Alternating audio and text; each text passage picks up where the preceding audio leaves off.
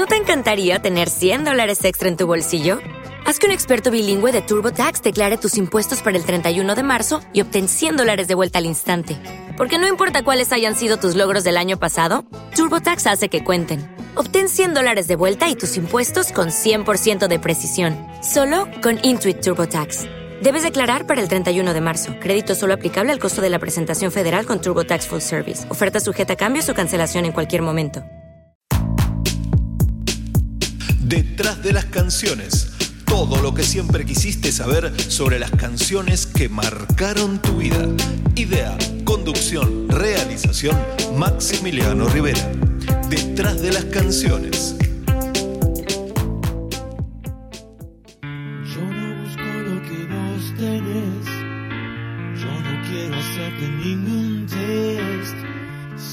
Muchas canciones encierran historias que merecen ser contadas, porque cuando una canción te conmueve, de algún modo querés ir más allá y saber todo sobre la gestación de esa melodía y esa letra que se instalaron dentro tuyo y que ya son parte de la banda sonora de tu vida.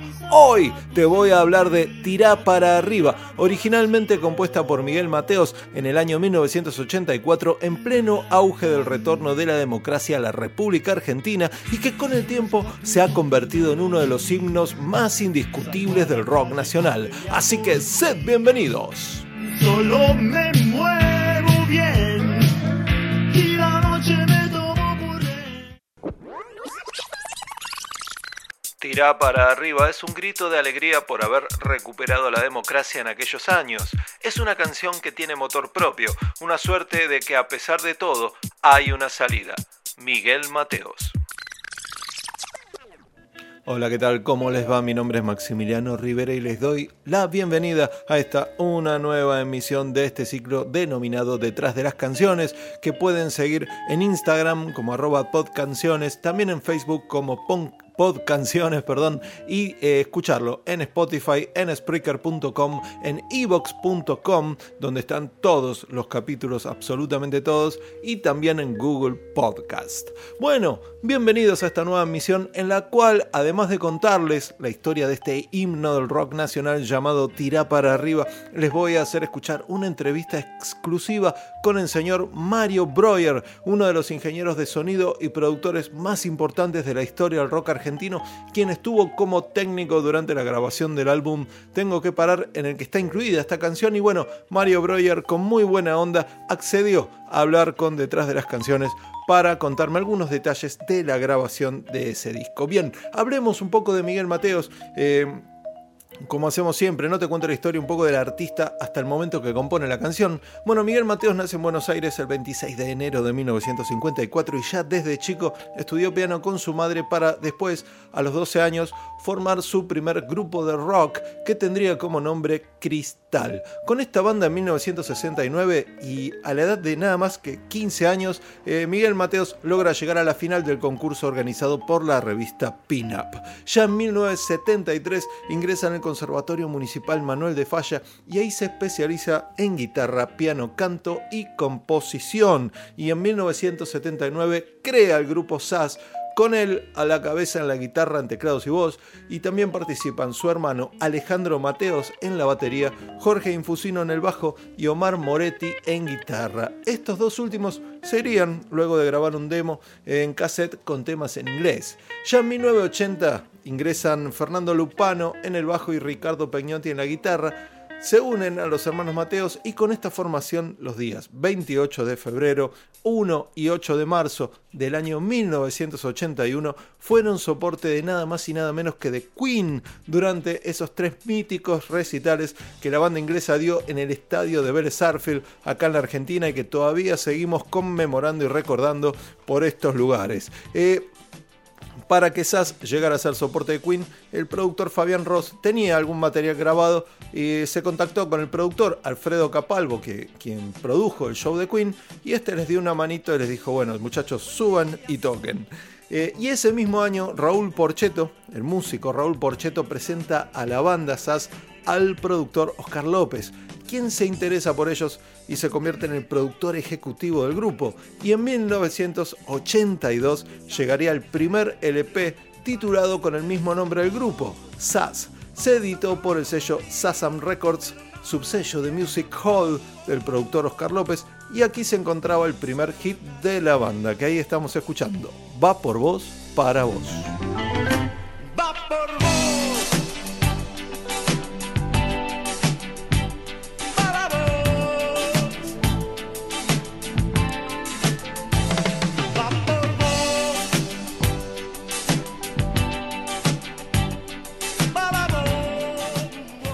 Bien, eh, ahí estamos escuchando Va por vos para vos de SAS. Bien, durante la Guerra de Malvinas en el año 1982, SAS y muchas otras bandas eh, nacionales obtuvieron una fuerte difusión radial debido a que el régimen militar que gobernaba en ese momento había prohibido la música en inglés. Sí, esto ocurrió en el año 1982, aunque eh, te cueste creerlo. Y para llenar el vacío radial, entonces, se requirió fuertemente de la música de los rockeros nacionales, a los que, bueno, se les benefició enormemente con esta medida. Eh, después Miguel Mateos en la canción Huevos diría si pasa música nacional, eh, no es que se hayan dado cuenta que la cultura de un país está en su gente. Y yo sé que acá hay polenta, ¿no? Bien, luego Oscar López, el productor, propone que el grupo deje de llamarse SAS para empezar a denominarse Miguel Mateo SAS. Y Pablo Bullot eh, se une a la banda como primera guitarra. Con esta formación entonces graban el álbum Huevos y Pablo Bullot, luego de grabar, abandona la banda y se va junto a Willy Turri y Alfredo Todd para formar el grupo Hit, aquel de la calle Su Lugar. Eh, Fernando Lupano se va también y se integra al grupo La Torre, en el que estaba Patricia Sosa. Y bueno, ambos son reemplazados por Eduardo Chino Sanz y Raúl Chevalier. Después del cambio de formación, lanzan el disco Huevos, que bueno, marcaría el rock de finales de la dictadura y del comienzo de la democracia. Y acá en este disco sí, tenés huevos, un poco de satisfacción y extra, extra. Puedo escribir con luz te amo en el espejo. Puedo romper el diario de hoy. Nos dicen que el futuro es de nuestros hijos. Entonces vos y yo, ¿qué hacemos vos y yo? Puedo sentir tu mano en Ahí estamos escuchando la canción Extra Extra. Y qué frase, ¿no? Eh, nos dicen que el futuro es de nuestros hijos y entonces vos y yo, ¿qué hacemos vos y yo? Impresionante. Eh, Miguel Mateos era un gran cronista de esa época, de esa Argentina eh, que estaba adentrándose en el terreno cuasi desconocido de la democracia. Bien, en noviembre de 1984, finalmente Miguel Mateos Sass, como se denomina en esta nueva etapa, edita su tercer disco titulado Tengo que parar y es donde está incluida la canción de la cual te voy a hablar hoy. Tira para arriba, que se convirtió en el mayor éxito de Miguel hasta entonces y con el tiempo se consideró como un himno de los años 80. La canción se fue abriendo camino sola, porque de hecho casi no entra en el disco. Es difícil teorizar sobre su popularidad. Era un momento especial del país por la recuperación de la democracia y yo venía de hacer Huevos, que era un disco con bastante contenido político. No era la primera vez que abordaba ese tipo de asuntos. Miguel Mateos.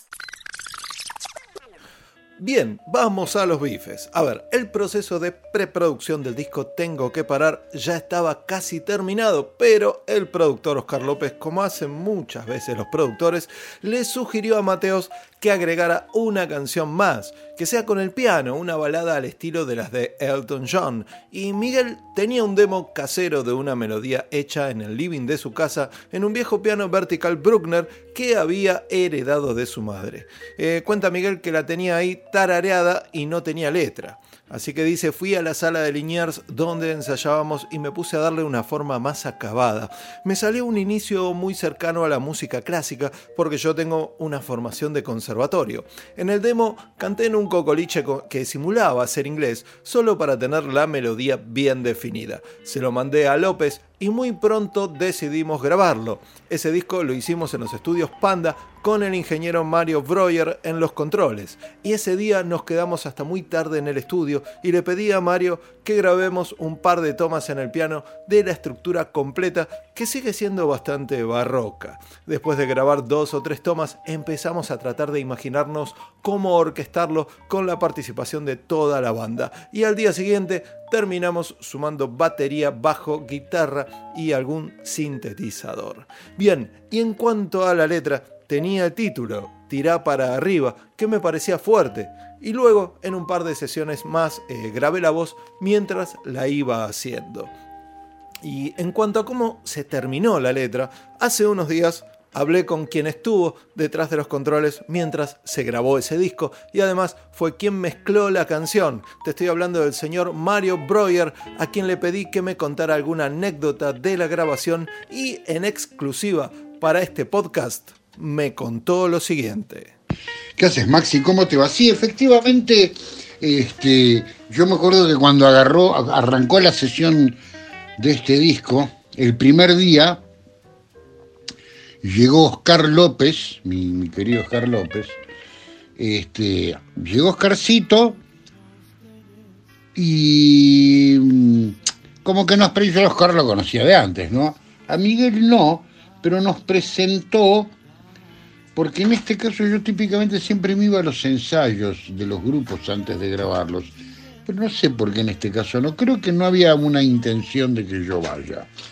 Y me, justamente había comentado eso, dijo, sí, sí, estamos bien, el disco está muy listo, muy preparado, está todo. Miguel tiene, Miguel y, Alejandro lo tienen todo muy preparado y muy ensayado, excepto un tema que es un tema nuevo, que yo quería un tema más y, bueno, este, todavía falta un poquitito para terminarlo. Y yo me acuerdo de eso. Oscar no apareció nunca más, yo no sé qué cosas hablaba Oscar con, con Miguel pero la verdad es que nos abocamos este, eh, a, grabar lo que, lo que se sabía. De hecho, Alejandro ya tenía una estructura para ese tema. No había mucho más que eso.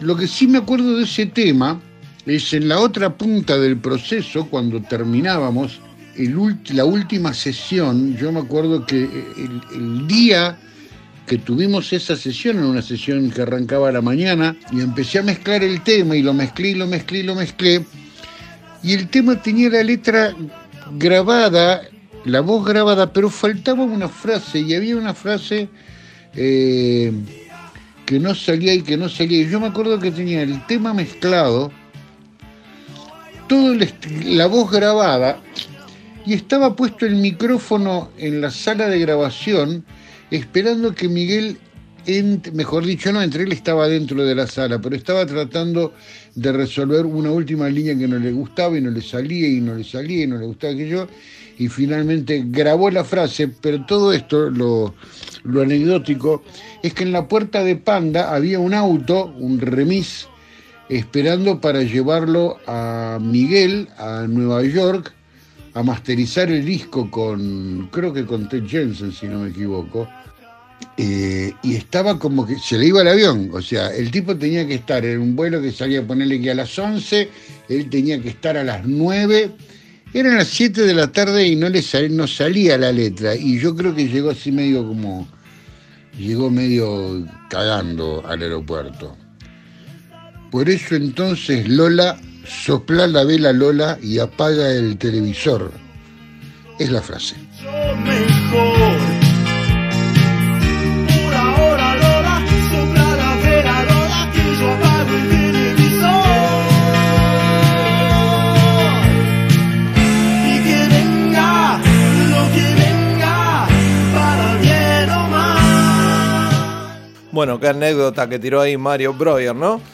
cómo fue que se terminó de escribir la letra Tira para arriba. Una letra que Miguel Mateos fue escribiendo en el estudio mientras iba grabando las voces. Y es una letra excelente, muy significativa. Así que bueno, fíjense lo que salió. Bueno, lo que sí le pregunté a Mario fue sobre cómo fue que grabó el solo de saxo el señor Oscar Kramer, quien grabó un solo de saxo magistral y no solo eso, después quedó eternizado cuando lo tocó en el álbum Rocas Vivas. El saxo lo, grabó Oscar Kramer Eh, yo creo que una de las razones por las cuales lo llamamos Oscar era porque lo llamamos, lo llamó Miguel a Oscar es porque él, este, Oscar era como el saxofonista estrella del momento, eh, un lugar muy bien ganado, ¿no es cierto?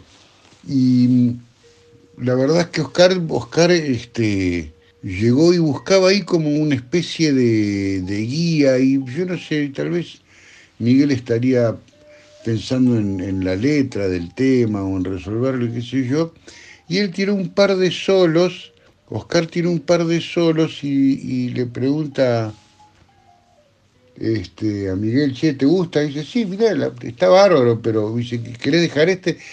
Y Miguel dijo, mira, este, estás tocando vos, fíjate que te guste a vos, este te tiene que gustar a vos, ¿no? Este, sos, vos, es tu nombre el que va ahí en la, en la tapa del disco, entonces vos tenés que estar de acuerdo. Me acuerdo de eso y Oscar este como que de alguna manera no Miguel le dejó a Oscar le, ofreció a él tomar la decisión de que eso lo quería dejar, lo cual me pareció muy generoso por parte de por parte de Miguel, ¿no es cierto?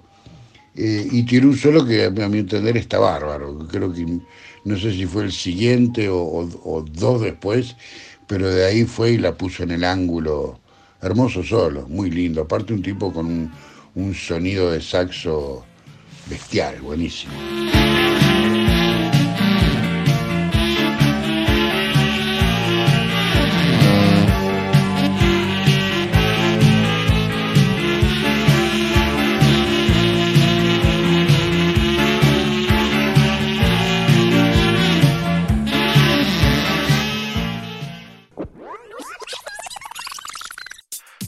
De Tirá para arriba fue un gran momento del rock argentino.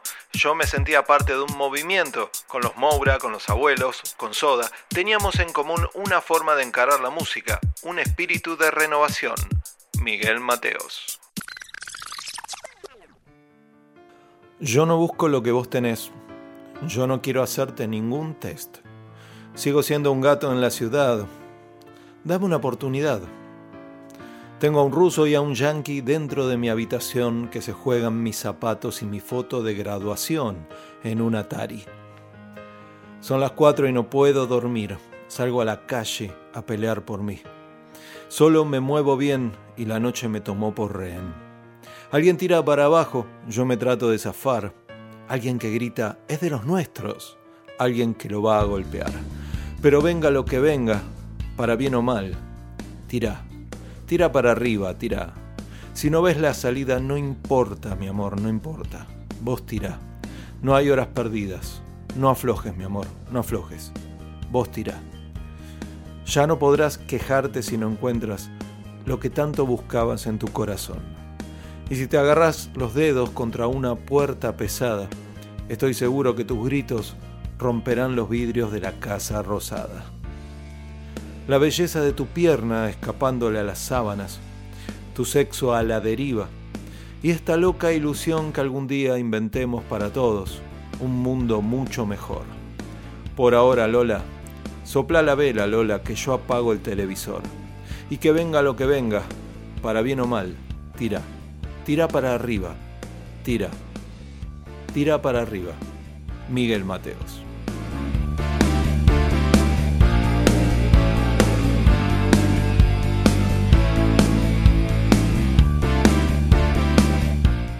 Bueno, no se vayan porque todavía hay más de la entrevista con Mario Breuer hacia el final del programa. Hay más para compartir, así que quédense ahí, no se muevan todavía, que esto estamos a mitad de viaje todavía. Mientras les cuento, como ya les repito, mejor dicho, que la canción apareció en noviembre de 1984 dentro del disco Tengo que parar. Este álbum fue presentado por la banda en abril de 1985 durante cinco noches en el Teatro Coliseo de la ciudad de Buenos Aires. Y durante esas presentaciones grabó su primer álbum en vivo, mejor, eh, titulado Rocas Vivas, eh, que vendió luego de su edición medio millón de copias solo acá en Argentina, convirtiéndose en el disco más exitoso del rock nacional hasta la edición del Amor después del amor de Fito Páez en el año 1992. Y en esa grabación es donde tira para arriba, saca chapa de clásico y se convierte en un himno del rock nacional. Y si no lo creen, escuchen esto.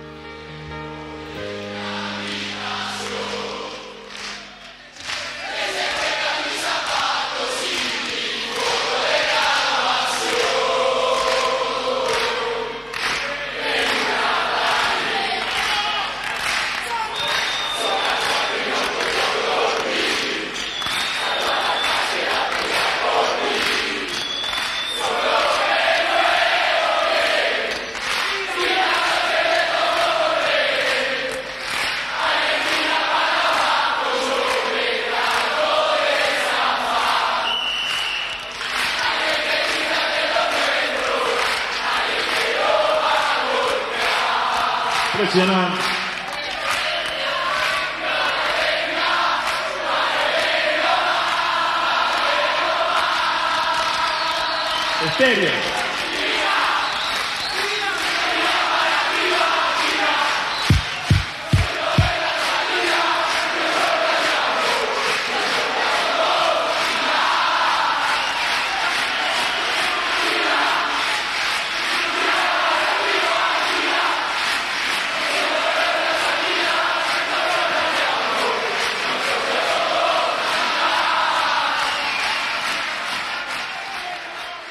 No sé ustedes, pero lo que yo escucho ahí es un montón de gente descargándose, sintiéndose identificada con lo que estaba pasando en ese momento del país, ¿no? Eh, la democracia había vuelto hacia apenas un año y medio atrás y de algún modo el rock argentino fue el reflejo de esa sociedad que necesitaba liberarse, sacarse la cabeza el chip de haber estado viviendo durante casi siete años bajo un gobierno militar y tratando de entender qué significaba vivir en democracia. Bueno, había euforia, sí, algunos lo llevaban eh, adelante de un modo desbocado y otros de un modo más contenido. Y esa gente está ahí cantando a full una canción que se había editado apenas cuatro meses atrás y que todavía ni siquiera había sido un corte del disco. Porque bueno, antes la gente compraba un disco y lo escuchaba de punta a punta, ¿no? Y más con lo que costaba juntarse un mango para comprarse el disco, que por lo general eh, nunca había sido algo económico comprar un disco de vinilo. Y bueno, y esta canción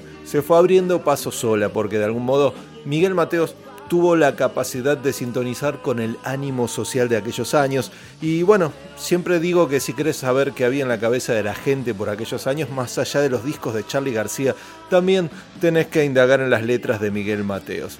Eh, en una entrevista, el señor Miguel Mateos dijo que era emocionante sentir que la gente tenía la necesidad de cantar ese tema a capela, eh, espontáneamente, exteriorizando ese deseo de algo mejor. Y en los estribillos se veía una masa de abrigos y cosas que eran literalmente tirados para arriba, subiendo y bajando al son de la música como un símbolo de liberación. Ya no podrás En agosto del año 1985, el disco Rocas Vivas es presentado con cuatro funciones en el Luna Park. Que bueno, esta presentación conmociona al ambiente rockero, ¿no? Porque los recitales culminan con Miguel colgado de una cuerda y volando sobre la gente. Eh, los 60.000 espectadores, que en total eh, resultó de contar los cuatro Luna Parks eh, repletos, habían superado la expectativa de, bueno, de un solo Luna Park lleno. Eso es lo que esperaba la banda cuando se mandó a presentar el disco. Bueno, esa idea se multiplicó por cuatro. Y más allá de que es una canción muy argentina, también fue un éxito en Perú, Chile, Ecuador, Colombia y México. Y después queda pensar un poco eh, por qué fue un hit también, por qué se convirtió en un himno y se ensayaron muchas explicaciones para este fenómeno. Eh, por ejemplo, uno es que eh, por aquellos años se produjo el despegue de la radio FM acá en la Argentina, una radio con un sonido estéreo de alta fidelidad ideal para escuchar música. Eh, en 1985 nació la FM Rock and Pop, por ejemplo, bajo la dirección de Daniel Greenbank, y bueno, eso provocaría una verdadera revolución radial. Y además, con diferentes estilos, tenías la, FM 100, la FM 105, FM Latina, que también le dieron mucho espacio al rock nacional y potenciaron eh, una llegada a la gente que se había multiplicado después de la guerra de Malvinas.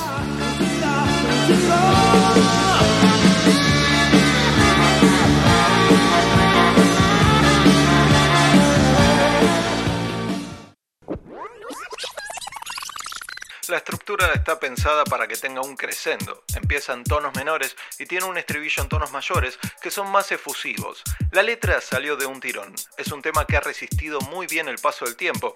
Creo que al margen de reflejar muy bien la situación en la que vivíamos cuando la hice, Malvinas, la Guerra Fría, tiene una magia muy particular que la mantiene viva.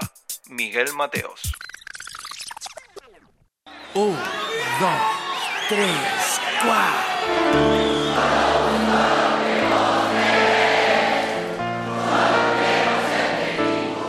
Lo que estás escuchando ahí de fondo es eh, la versión de Tirá para arriba que Miguel Mateos editó en el álbum Salir Vivo, un álbum en vivo que editó en el año 2002, donde hace también una gran recorrida por todos sus éxitos. Y bueno, esta canción particularmente en ese disco la canta toda la gente. La banda nada más toca, como dando a entender que bueno, esta canción ya es de ustedes, ya no es mía.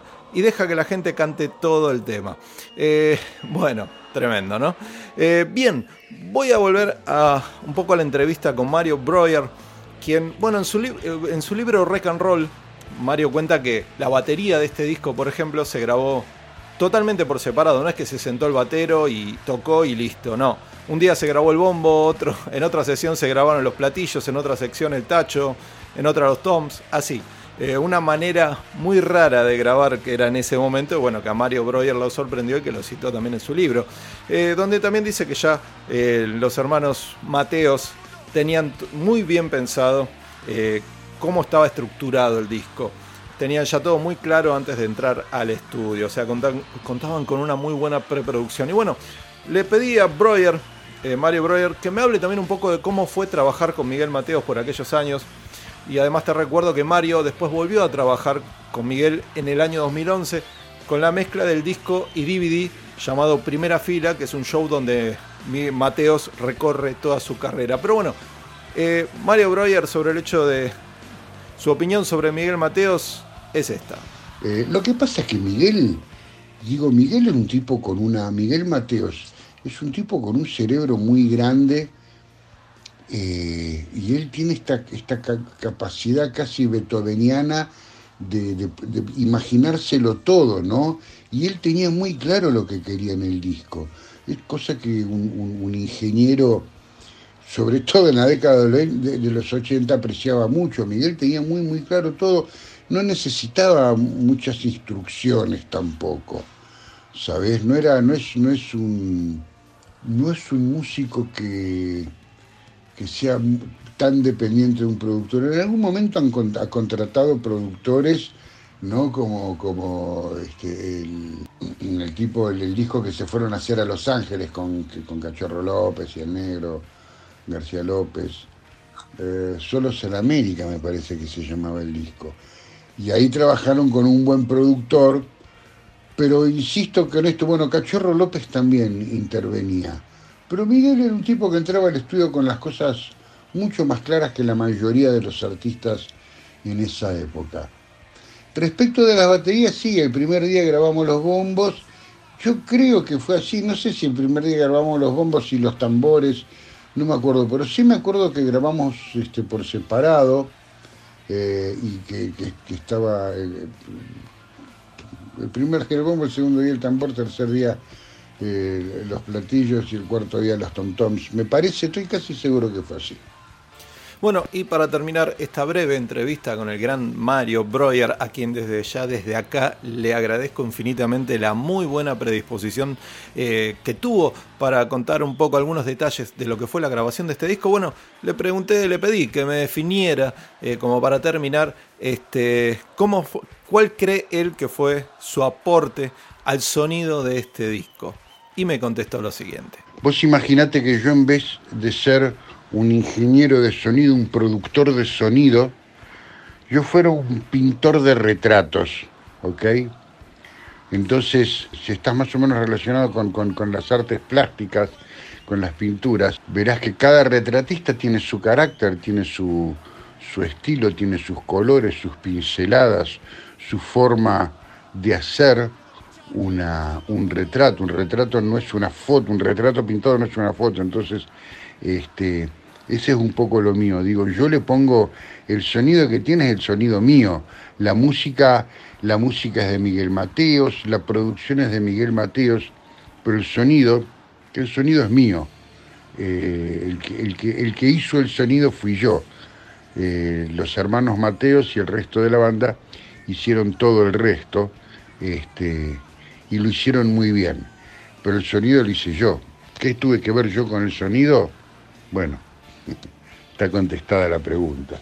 Bueno, qué lujo, ¿no? Qué lujo que tuvo esta, esta emisión del ciclo hoy eh, con el gran Mario Breuer, el señor que estuvo ahí cuando se grabó la canción, el señor que estuvo ahí en la consola cuando se grabó ese gran disco de Miguel Mateo Sass que fue Tengo que parar. Bueno, y más no les puedo ofrecer. Esto fue todo por hoy. Les agradezco haber estado ahí eh, en esta nueva emisión de Detrás de las Canciones. Y bueno, mi nombre es Maximiliano Rivera. Muchas gracias por escuchar. Muchas gracias por seguir el programa. Eh, muchas gracias, señor Mario Breuer, nuevamente por haberse prestado tan gentilmente a esta entrevista. Y bueno, gente, ya, me, ya saben, me pueden seguir en arroba podcanciones en Instagram o si no, podcanciones en Facebook. Y si no, pueden escuchar el programa también en evox.com, spreaker.com, Google Podcast y Spotify. Así que bueno, esto fue todo y muchísimas gracias. Y sigan tirando para arriba. Chau.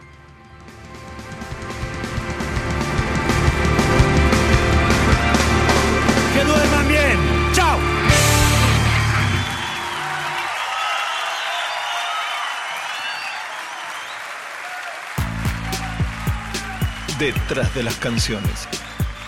Todo lo que siempre quisiste saber sobre las canciones que marcaron tu vida. Idea, conducción, realización, Maximiliano Rivera. Detrás de las canciones.